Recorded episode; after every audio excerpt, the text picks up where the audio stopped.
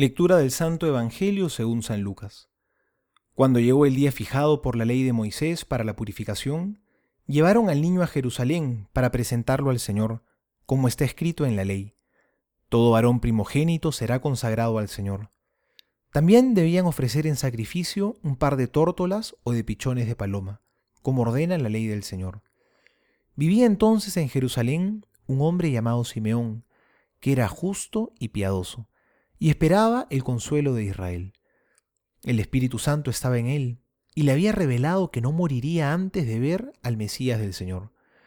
Conducido por el mismo Espíritu fue al templo, y cuando los padres de Jesús llevaron al niño para cumplir con él las prescripciones de la ley, Simeón lo tomó en sus brazos y alabó a Dios diciendo, Ahora Señor, puedes dejar a tu servidor que muera en paz, como lo has prometido, porque mis ojos han visto la salvación que preparaste delante de todos los pueblos, luz para iluminar a las naciones paganas y gloria de tu pueblo Israel. Su padre y su madre estaban admirados de lo que oían decir de él. Simeón, después de bendecirlos, dijo a María, la madre, Este niño será causa de caída y de elevación para muchos en Israel, será signo de contradicción, y a ti misma una espada te atravesará el corazón. Así se manifestarán claramente los pensamientos íntimos de muchos. Estaba también allí una profetisa llamada Ana, hija de Fanuel, de la familia de Aser, mujer ya entrada en años, que casada en su juventud había vivido siete años con su marido. Desde entonces había permanecido viuda y tenía ochenta y cuatro años. No se apartaba del templo, sirviendo a Dios noche y día, con ayunos y oraciones se presentó en ese mismo momento y se puso a dar gracias a Dios, y hablaba acerca del niño a todos los que esperaban la redención de Jerusalén. Después de cumplir todo lo que ordenaba la ley del Señor, volvieron a su ciudad de Nazaret en Galilea.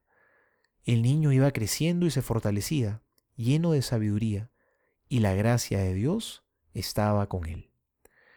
Palabra del Señor, gloria a ti, Señor Jesús. Hoy celebramos la presentación del niño Jesús en el templo, a los 40 días de haber nacido.